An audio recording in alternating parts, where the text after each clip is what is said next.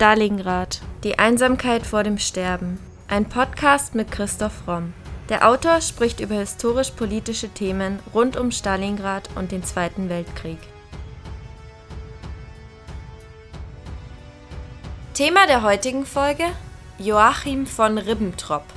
Für Hitler und Wein um die Welt.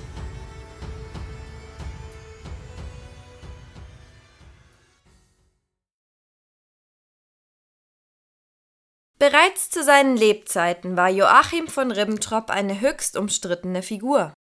Hitler selbst hielt große Stücke auf seinen Diplomaten, den er als Genie betrachtete. Und nach dem Abschluss des deutsch-britischen Flottenvertrages war er für Hitler auch mein eigeneiserner Kanzler, ein zweiter Bismarck.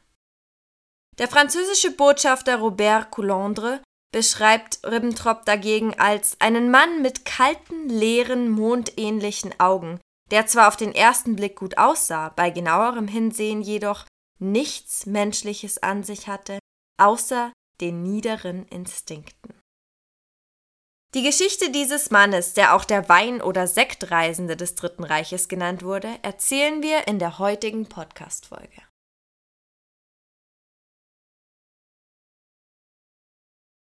Ulrich Friedrich Willi Joachim Ribbentrop wird am 30.04.1893 in Wesel als Sohn des Oberstleutnants Richard Ribbentrop und dessen Ehefrau Sophie geboren.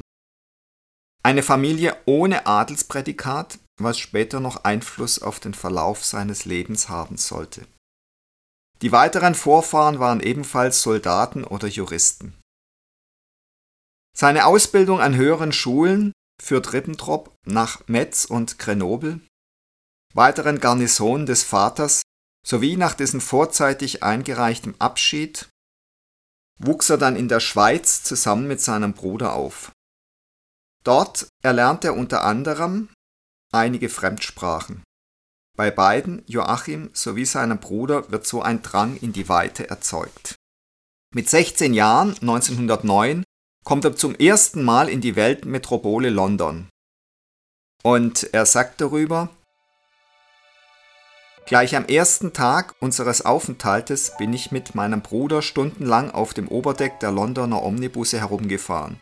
Wir konnten uns nicht satt sehen. Er lernt fließendes, nahezu perfektes Englisch.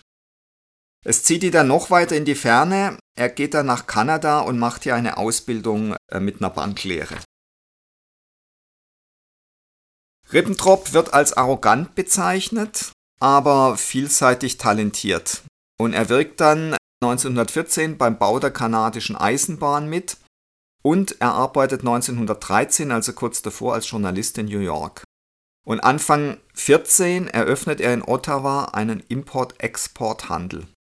Also auch er ist wie viele andere Nazis später ja so eine Art Abenteurer. Er zieht in die Welt, er hat verschiedene Berufe, er legt sich nicht fest und er führt dann auch ein Importgeschäft und spezialisiert sich schon damals auf Weine aus Deutschland. Er ist also ein selbstständiger Geschäftsmann, außerdem ist er sehr sportlich und spielt in Kanada auch Eishockey.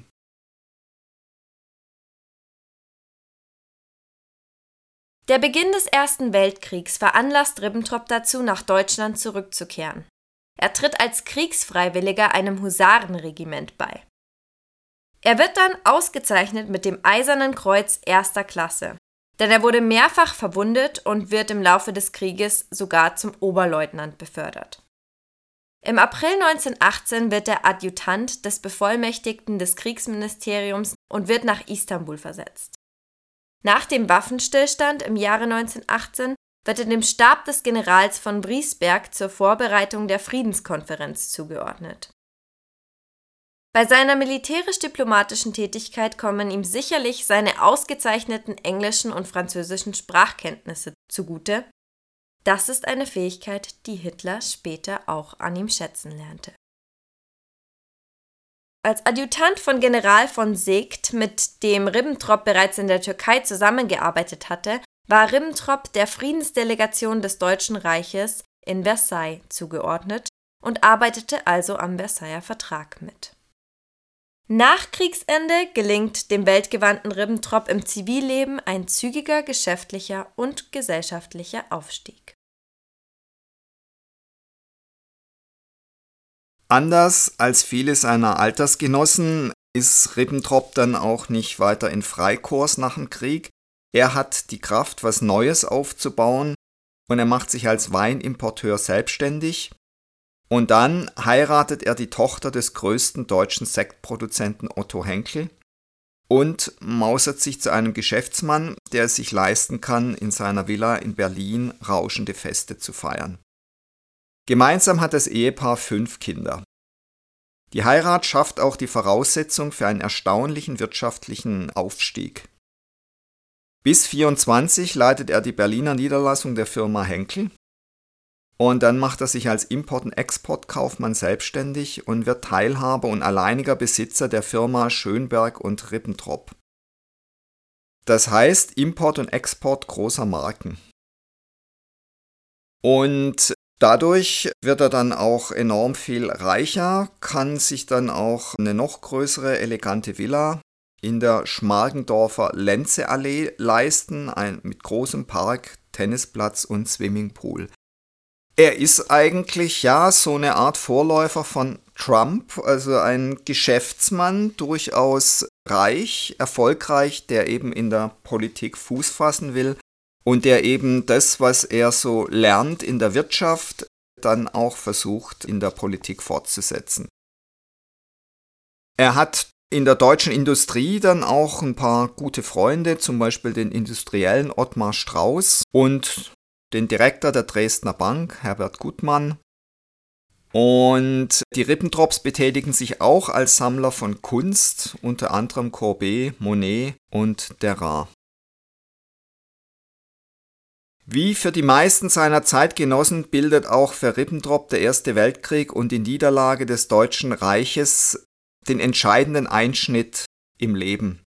Also auch Ribbentrop ist entsetzt über den Versailler Vertrag und er versucht auch im Ausland immer wieder für die deutsche Lage zu werben und dafür einzutreten, dass diese Reparationszahlungen beendigt werden sollten oder zumindest abgemildert werden sollen.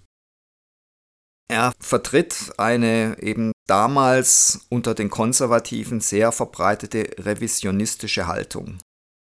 Mit Anfang 30 hat er dann eigentlich wirtschaftlich alles erreicht, was er sich vorgenommen hat und sein nächster Schritt ist eben, dass er in die Welt des Adels aufgenommen werden will. Und dafür bezahlt er dann auch eine Tante von ihm, um dieses begehrte von im Namen zu bekommen. Er lässt sich von ihr adoptieren und zahlt ihr dafür dann monatlich 450 Reichsmark und zwar bis 1940. Das war damals schon eine Stange Geld.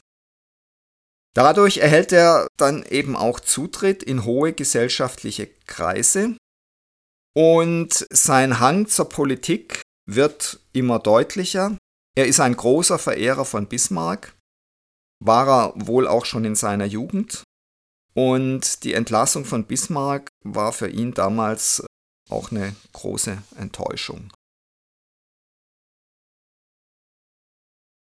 Obwohl Ribbentrop, der von einem monarchistischen Elternhaus geprägt ist, die parlamentarische Verfassung der Weimarer Republik ablehnt, ist er in den 1932er Jahren zunächst nicht politisch aktiv. Auch lassen sich in den 20er Jahren keine antisemitischen Tendenzen Ribbentrops feststellen. Er hat jedoch eine große Kommunistenfurcht, die durch die Weltwirtschaftskrise zusätzlich verstärkt wird. Diese lässt Ribbentrop wie viele seiner bürgerlichen Zeitgenossen in das Lager der Nationalsozialisten rücken.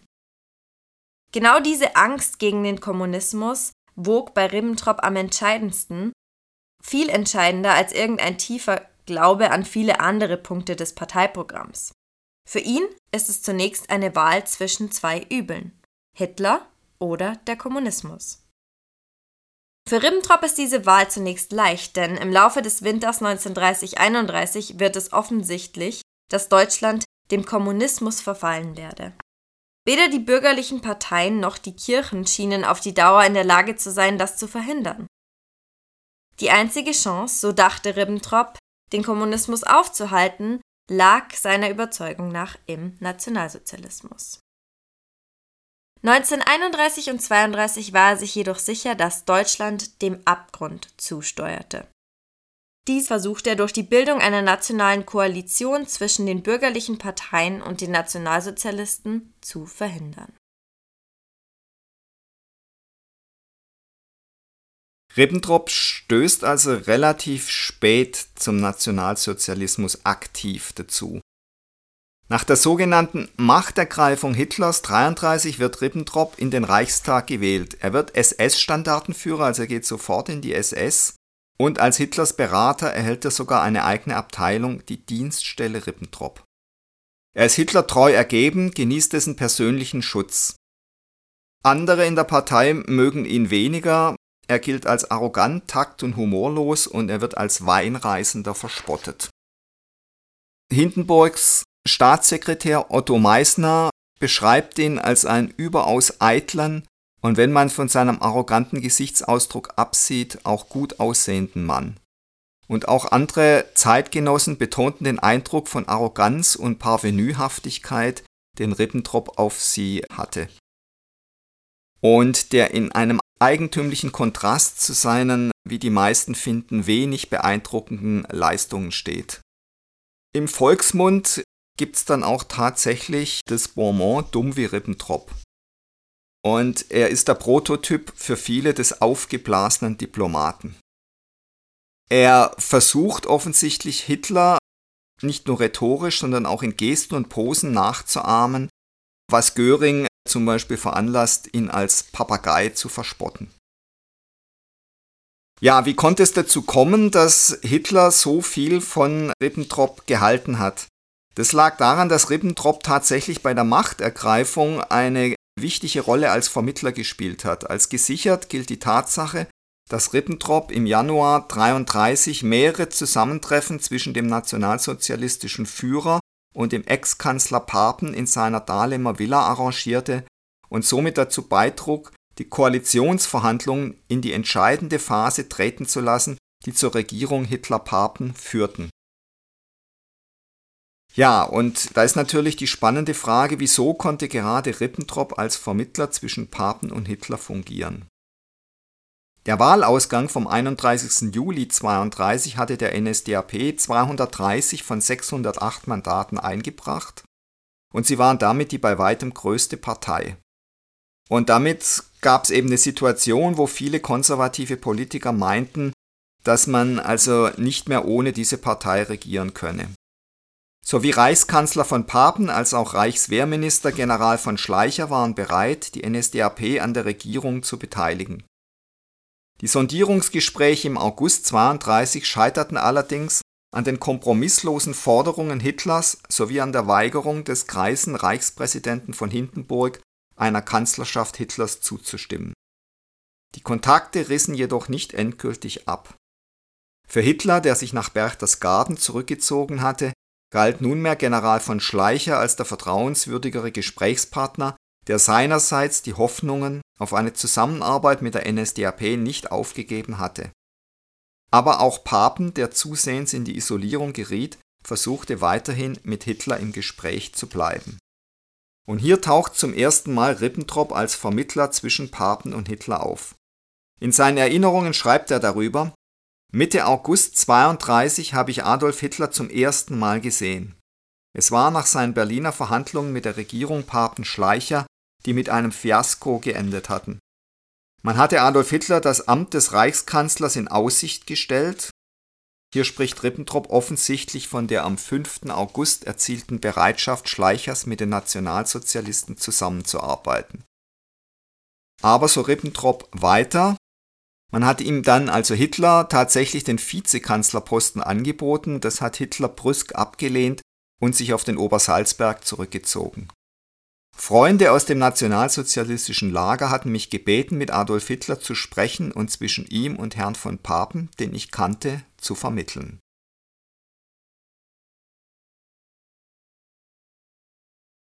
Ribbentrop sagt später über diese Situation Schon bei dieser ersten Begegnung gewann ich einen so starken Eindruck von Adolf Hitler, das ich überzeugt war, nur er mit seiner Partei könne Deutschland vor dem Kommunismus retten.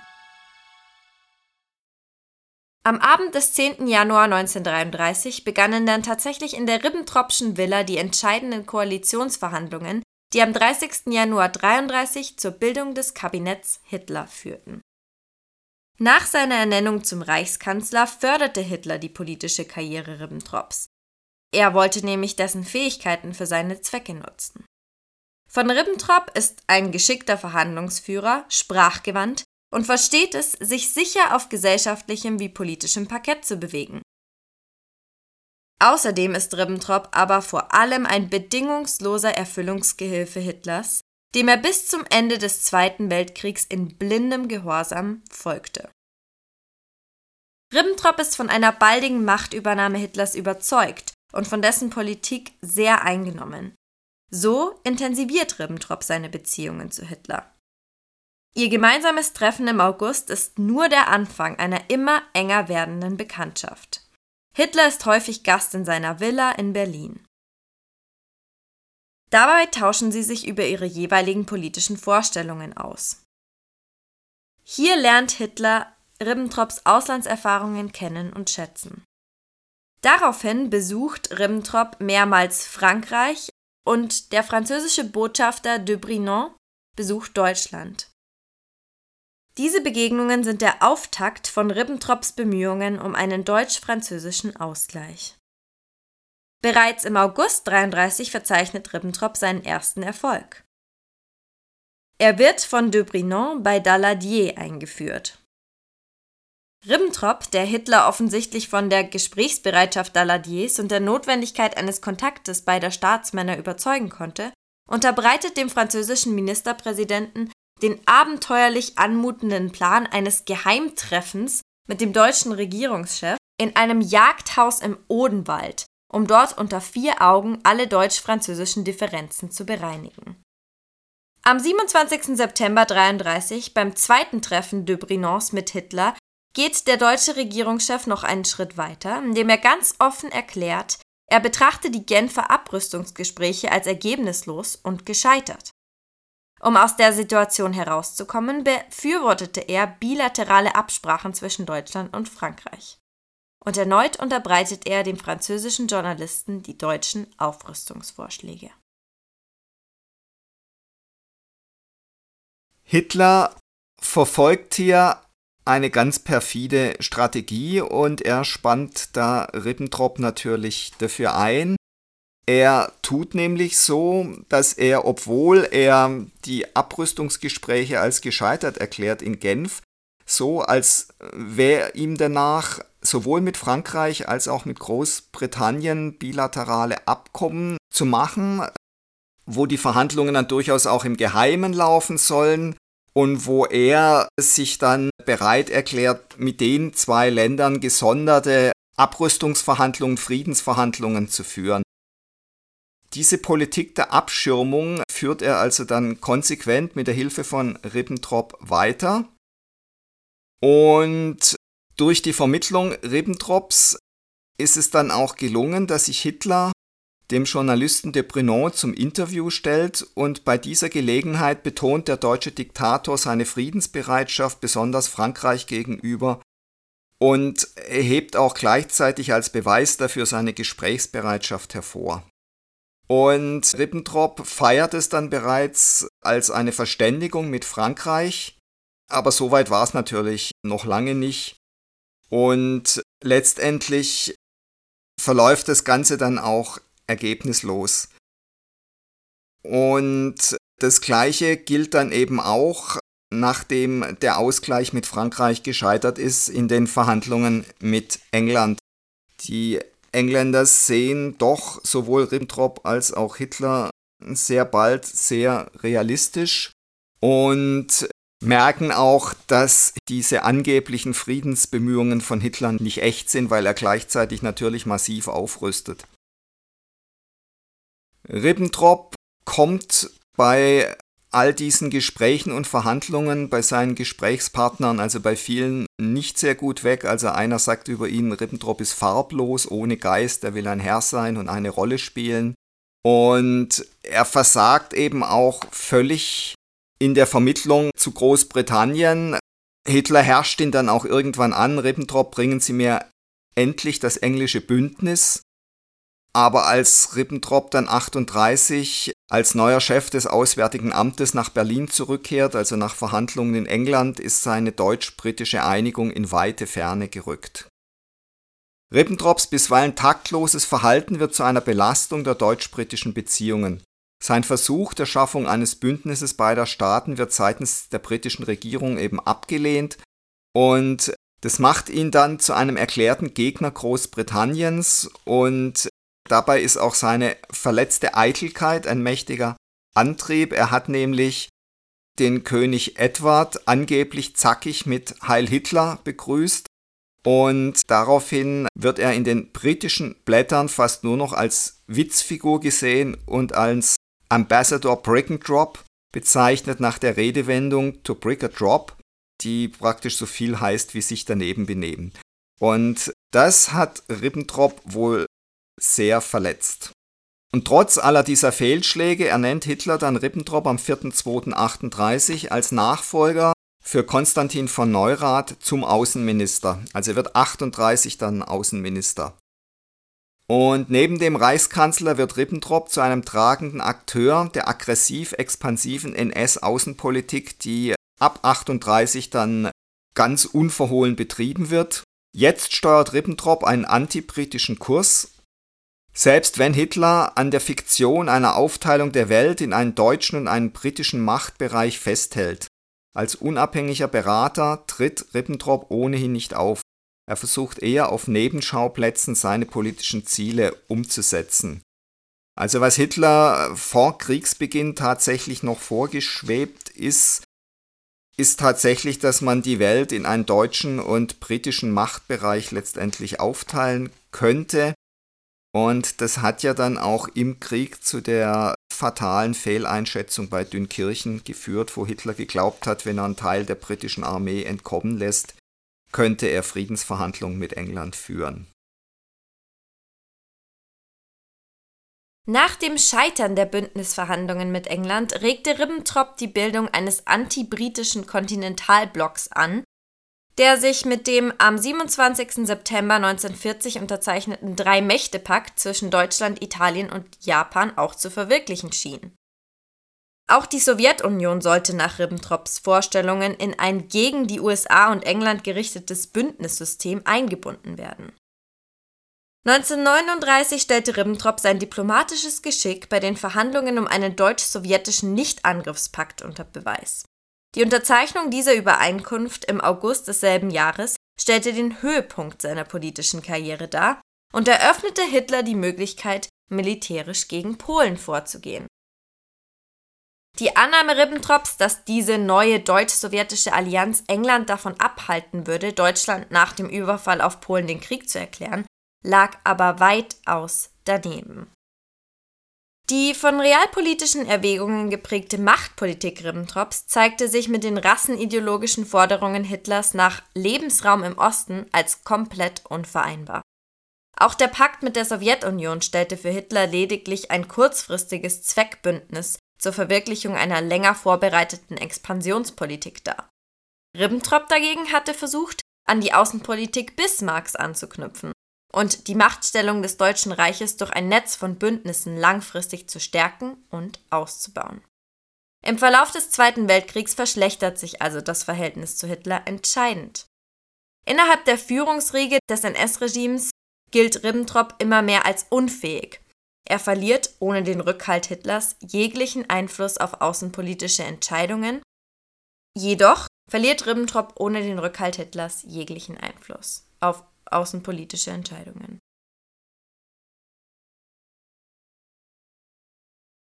Als überzeugter Antisemit, also das ist auch, das war ja in den 20er Jahren noch nicht, ist es dann aber sicher unter dem Einfluss von Hitler geworden.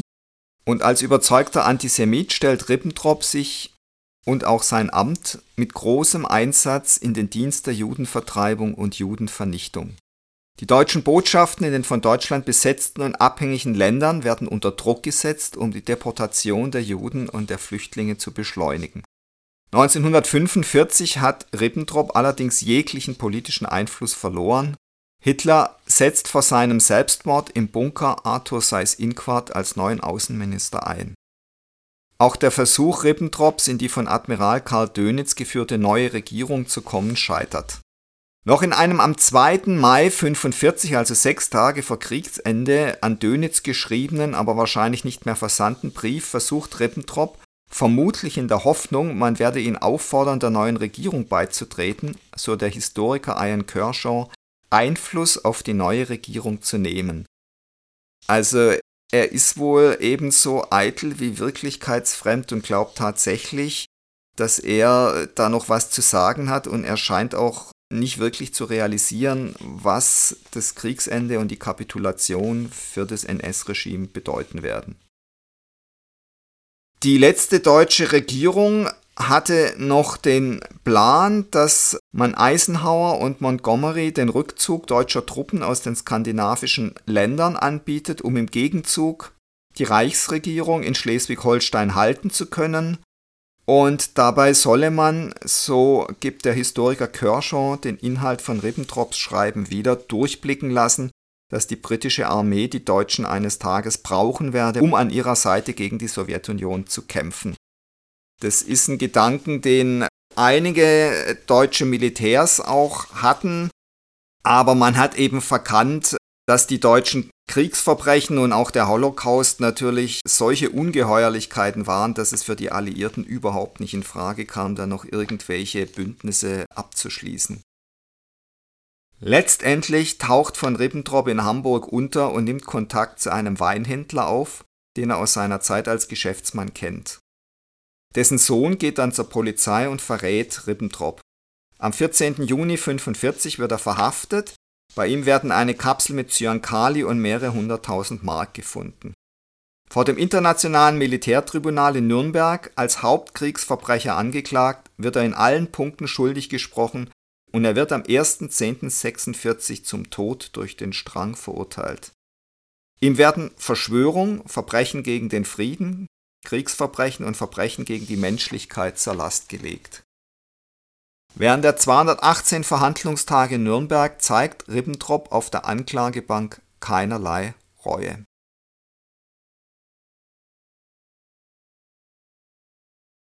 Auf der Anklagebank argumentierte von Ribbentrop noch Hitler versuchte jahrelang der Gefahr aus dem Osten durch das Schließen eines Bündnisses mit Großbritannien entgegenzuwirken. Das Flottenabkommen von 1935 und der Verzicht auf Ansprüche auf Elsass-Lothringen waren unter anderem ein Bekenntnis zu den Absichten der deutschen Außenpolitik.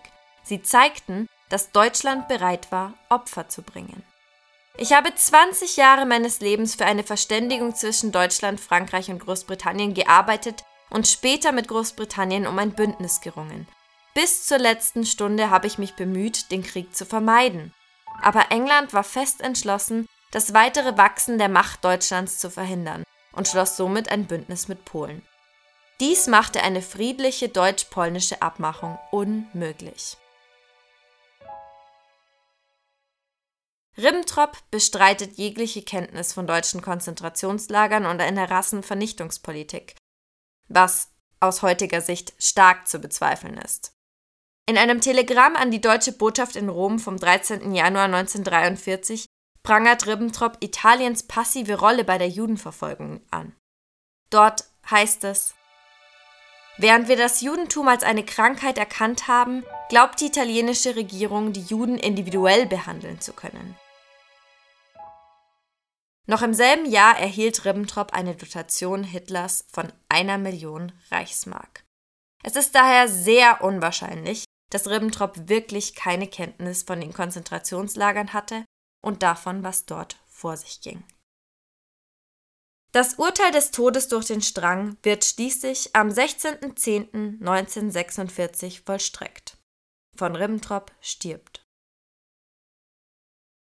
Nach seinem Tod erscheinen 1953 seine Memoiren unter dem Titel Zwischen London und Moskau.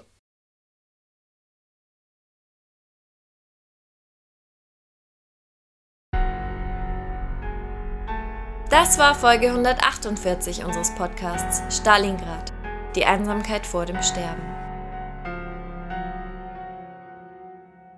Und jetzt seid ihr dran, liebe Stalingrad Podcast-Fans. Wir freuen uns sehr, dass euch unser Podcast auch nach über zwei Jahren noch so gut gefällt.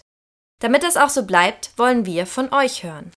Themenvorschläge sowie Anmerkungen und Anregungen nehmen wir gern bei primero.primeroverlag.de oder über Instagram bei primero-verlag entgegen.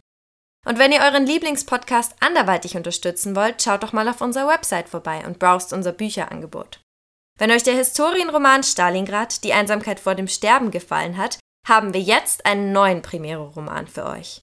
Die Science-Fiction-Dystopie Thor, der Gott des Feuers, bringt die grausame Kriegsszenerie des frühen 20. Jahrhunderts in ein futuristisches Deutschland nach dem nuklearen Armageddon. Mehr Infos zum Buch findet ihr auf unserer Website oder auf unseren Social-Media-Kanälen. Außerdem freuen wir uns natürlich immer über kleine Spenden via PayPal. Den Link dazu findet ihr in der Podcast-Beschreibung und auf unserer Website. Aber in jedem Fall vielen Dank, dass ihr so treu und interessiert unseren Stalingrad Podcast hört. Wir hoffen, ihr bleibt uns noch über viele weitere Folgen erhalten.